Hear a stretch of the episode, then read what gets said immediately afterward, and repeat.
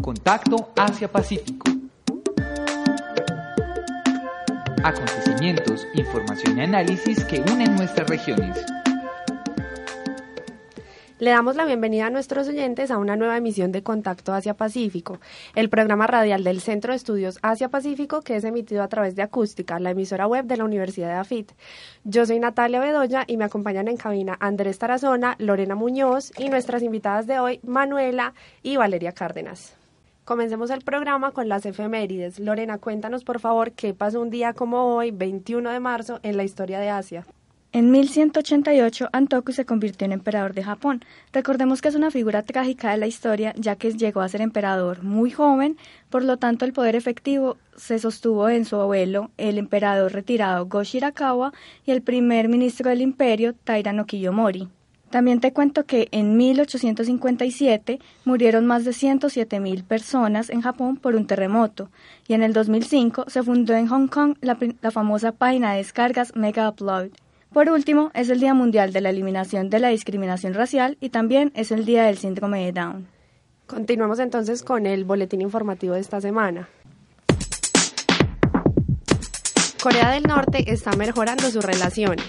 Las relaciones entre Corea del Sur y Corea del Norte también están progresando a causa del posible encuentro entre los presidentes de Corea del Norte y Estados Unidos. Este mes se van a realizar dos cumbres entre los funcionarios de la península en los que van a negociar y van a discutir sobre la desnuclearización de la región. Lo que se busca es alcanzar una paz duradera, eso lo dijo el presidente surcoreano Moon Jae-in.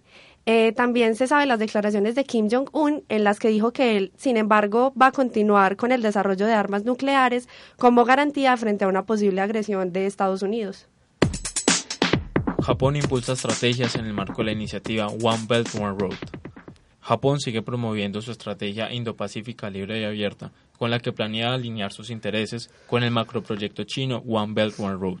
Con esta iniciativa, Japón va a implementar la promoción de un orden basado en reglas, mejorar la conectividad mediante infraestructura de alta calidad y aplicar una nueva ley marítima. Con esto, Japón no solo busca integrar la región, sino también busca contrarrestar la influencia que ejerce China sobre la región, pues Japón sabe bien que no puede contrarrestar la influencia china por sus propias cuentas sin la ayuda de Estados Unidos. Por otra parte, Japón sabe que China puede actuar como mediador ante una posible crisis nuclear con, como es el caso con Corea del Norte con su reciente escalada nuclear. Y para finalizar, la iniciativa Estrategia Indo-Pacífica Libre y Abierta que se aprobó el pasado 23 de febrero y que se alinea con los intereses del macroproyecto chino One Belt One Road puede ayudar a contener la posición china frente a la, a la reforma constitucional de Japón. Liu He es el nuevo viceprimer ministro de Economía y Finanzas en China. Liu He fue nombrado el pasado lunes nuevo viceprimer ministro de Economía y Finanzas en China, pero recordemos que se le ha atribuido la toma de decisiones desde hace dos años en esta área. He es conocido como un partidario de las reformas pro mercado en China y desea realizar reformas económicas que ayuden al Partido Comunista, partido al que pertenece el presidente de China, Xi Jinping. También recordemos que cree en el mercado libre, pero también busca un entorno regulatorio. Fue el emisario en Davos para el Foro Mundial Económico del presente año. Con este nombramiento, He, que no contaba con carrera política, ahora tiene mayor poder que el primer ministro Li Keqiang de la misma área. Este hace parte de los nombramientos que Xi Jinping ha hecho a compañeros de viaje y amigos personales de la infancia. Xi Jinping nombra a la nueva cabeza del Banco Popular Chino. Continuando con los nombramientos que realizó Xi Jinping en los últimos días, eh, vamos con que el Banco Popular Chino no se salvó de esto. Gang es el nuevo gobernador de esta entidad y se espera que continúe con la apertura económica del país. Él es alguien pro-reformista y tiene gran recorrido extranjero y de relaciones internacionales. También es muy conocido porque participó en el diseño y en la investigación de la reforma en el sistema de seguridad social del país. Este nombramiento coincide con el de Liu He, que es el viceprimer ministro de Economía y Finanzas del que nos habló Lorena hace un ratico, y se espera que estos dos hombres lideren completamente el sector financiero de China. Por esto estos dos nombramientos son muy importantes actualmente en lo que será el desarrollo económico de este país. Especial Contacto Asia-Pacífico. En este especial nos encontramos con dos invitadas que son Manuela y Valeria Cárdenas. Ellas hacen parte del equipo representativo de Ultimate de la Universidad de Afit, son estudiantes eh, Manuela de Mercadeo y Valeria de Administración de Negocios y ambas, que son hermanas, hacen parte de las mejores jugadoras a nivel mundial de este deporte. Por su buen desempeño fueron invitadas al torneo Dream Cup 2018 que se realizó en Japón hace pocos días. Manuela ganó el premio MVP a jugadora más valiosa de su equipo. Entonces, niñas, bienvenidas y cuéntenos cómo les fue en este torneo. Eh, muchísimas gracias, muchas gracias por la invitación y nos fue muy bien. O sea, es ir a, es un sueño ir a jugar con jugadoras que desde que empezaste a jugar admirabas y ya eras eran compañeras de equipo tuyo, eh, poderlas conocer cómo son como personas. Eh, la verdad fue todo un sueño estar allá. Y Valeria, ¿cómo te fue a ti en el, en el torneo? Me fue muy bien, la verdad pude aprender muchísimo de todas las jugadoras con las que uno siempre había soñado jugar.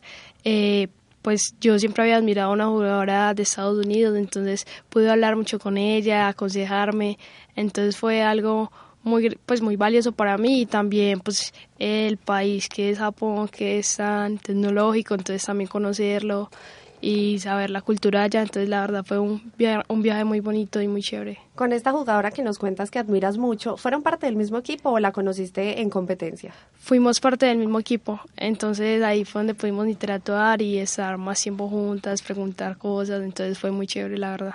¿Eran de las más jóvenes? Sí, éramos las más jóvenes del equipo.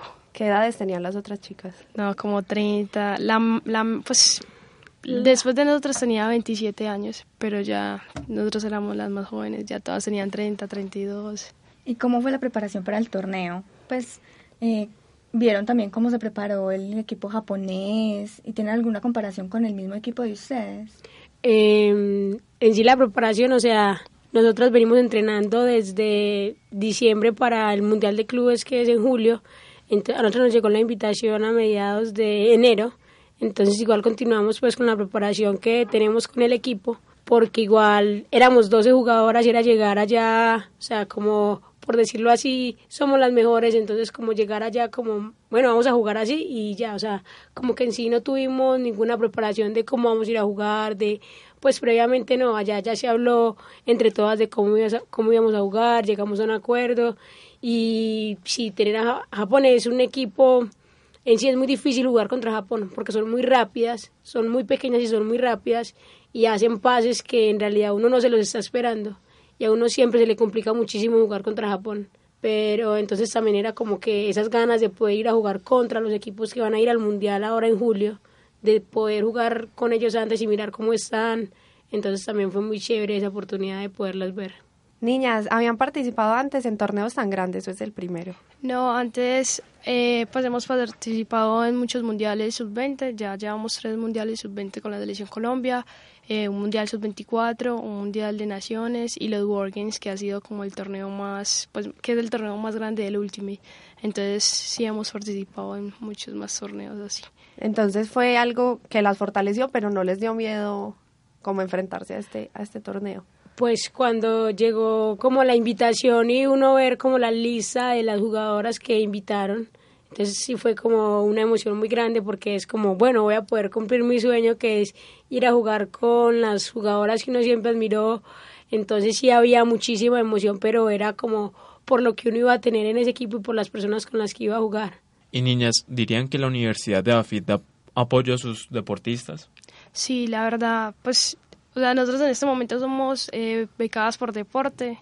Eh, también, digamos, en los permisos, digamos, como nos mantenemos viajando, entonces siempre en deportes nos den una carta. Entonces siempre eh, la universidad nos ha apoyado mucho con el deporte y con el estudio. Entonces nosotros siempre hemos estado muy agradecidos con ellos. En este caso, que por lo que les entiendo la participación en este torneo no fue ustedes siendo parte del equipo representativo de la universidad. ¿La universidad les dio algún apoyo económico para, para, asistir a este, a este torneo? No, eh, lo que pasa es que ese torneo como fue una invitación y era un torneo, es un torneo que lleva 20 años en Japón, ellos nos cubrieron absolutísimamente todos los gastos. Ah, excelente. Pero la universidad les cubre ese tipo de gastos en, en torneos que son referentes como a la universidad o con el equipo de acá. Sí, cuando son nacionales, la universidad siempre nos da absolutísimamente todo. ¿Y qué le dirían a los jóvenes que apenas están empezando en algún deporte y sueñan con oportunidades de viajar así, representando tanto al país como a alguna entidad? que si uno se dirige a cumplir los sueños, eh, siempre pues no hay nada que lo, que lo pueda parar si su deseo es allá. Pues si uno se dirige indiscutiblemente a lo que quiere lograr, siempre lo puede hacer. Entonces, a que siempre sigan sus sueños y hagan sus sueños realidad. Y Manuela. No, lo mismo que mi hermanita, o sea, nosotras desde que empezamos siempre éramos, eh, veíamos videos de, de gente de Estados Unidos porque siempre ha sido como el referente y uno es como, ah, yo quiero algún día llegar a ser como ellos y ya estar en estos momentos casi que a la par con ellos es como, si uno en realidad quiere algo, es dirija hacia eso y, Y los frutos llegan. Bueno, niñas, y ya entrando en materia con el país, ¿qué tal les pareció? ¿Habían visitado Japón antes? No, primera vez. Primera vez. No, la verdad, pues a mí me pareció un país pues muy bonito, muy organizado y también pues había mucha tecnología como en todo lo que había allá, pues el de los baños, donde iban a ir a los restaurantes, entonces era súper bacano como todo. y culturalmente somos demasiado diferentes, entonces también es muy chévere como lograr ver eso, los, lo diferentes que somos, que esa cultura, lo que los ha llevado a ellos a ser, por decirlo así, tan avanzados, entonces es muy chévere poder conocer a ese, esas diferentes culturas y ver por qué están en estos momentos como están, entonces también fue muy chévere poder apreciar esa cultura. Y hablando de la cultura, ¿cómo fue el choque con la comida? Porque es bastante diferente a, a la de acá. La verdad, la verdad, pensé que iba a ser peor. Digamos, a mí, pues, eh, pues sí me gustó porque a mí me gusta pues el sushi. Obviamente allá es muy diferente pues el sushi porque ya es más crudo, ya es El como... pescado vivo ahí. Pero de resto súper bien, pues como es mucho arroz, eso sí, como al desayuno, entonces como todo es con arroz, pero súper bien. Sí, pues es muy diferente porque uno acá está acostumbrado a levantarse, a hacerse su arepa con huevo. En cambio allá prácticamente los desayunos de nosotros eran como eh, comprar en un, en un supermercado, como porque allá toda la comida la venden preparada, allá no hacen nada. Entonces es muy diferente como uno tener, eso era lo que más, a mí lo que más me hacía falta, como el, el desayuno, todo eso como lo de uno. Es muy diferente, pero pensé que iba a ser peor. Yo no como pescado, pero sí había como más variedad, habían cosas ricas, el huevo, pero sí es muy, muy diferente la comida. ¿Hubo algo en especial que las sorprendió mucho del comportamiento, como el, el comportamiento generalizado en Japón? La disciplina. Allá la gente es... Lo que me sorprendió mucho fue que íbamos un día, ya se había acabado el torneo, estábamos ya en Tokio porque el torneo fue en Fuji, y íbamos, eran como las 11 de la noche, prácticamente todo estaba solo, y uno acá pues, y no venía, no vienen carros, uno acá se pasa el semáforo, pues no hay nadie, no hay carros. Allá literalmente pasábamos un semáforo y andábamos pues con gente de allá de Japón que nos ayudó mucho. Literalmente pasábamos un semáforo y teníamos que esperar a que se pusiera en verde para poder pasar y sin importar de que no hay carros, o sea, es, es muy diferente acá, eso en cambio es eso está en rojo y uno es como pasando carros, llegar al otro lado, son muy disciplinados, acatan mucho las reglas, entonces creo que por eso es que están donde están. Y a Valeria, ¿algo en especial? o- No, lo mismo, lo mismo. es que Estamos juntas. estamos juntos. No son tan relajados como acá. No, No, son muy... Y normalmente nosotros estuvimos, eh, la, compañía allá se llama Club Junior, que es como lo más grande que tiene allá como empresa el Ultimate. Y normalmente yo he estado pues como en organizaciones de torneos y aquí es que se acaban los torneos y literalmente dejan el torneo instalado como dos o tres días más, luego van y lo desinstalan y, y se demoran casi una semana para desinstalar todo. Allá ese mismo día se acabó el torneo, eh, recogieron todo y nosotros ese día que se acabó todo fuimos a la tienda como a despedirnos de los dueños y literalmente se levantaron casi a las 8 de la mañana a organizar toda la tienda. Yo no es que en realidad son muy disciplinados, o sea, Niñas, entonces quedaron con ganas de volver a algún país de Asia o a Japón. A Japón sí. Sí, Yo es- volvería. Yo también. a seguir conociendo y no solo pues ir a Tokio, sino conocer otras ciudades que también, porque allá hacía mucho frío, a mí no me gusta casi el frío, pero de resto súper bien. Qué bueno, niñas, las felicitamos mucho por estos logros, en, eh, tanto en el deporte como, como en los aportes culturales que estas visitas pueden tener para su vida y les deseamos muchos éxitos en lo que se viene para, para ustedes como deportistas. Muchísimas gracias. Entramos entonces a despedir a la audiencia. Les agradecemos habernos escuchado esta ocasión. Muchas gracias por invitarnos. Muchas gracias.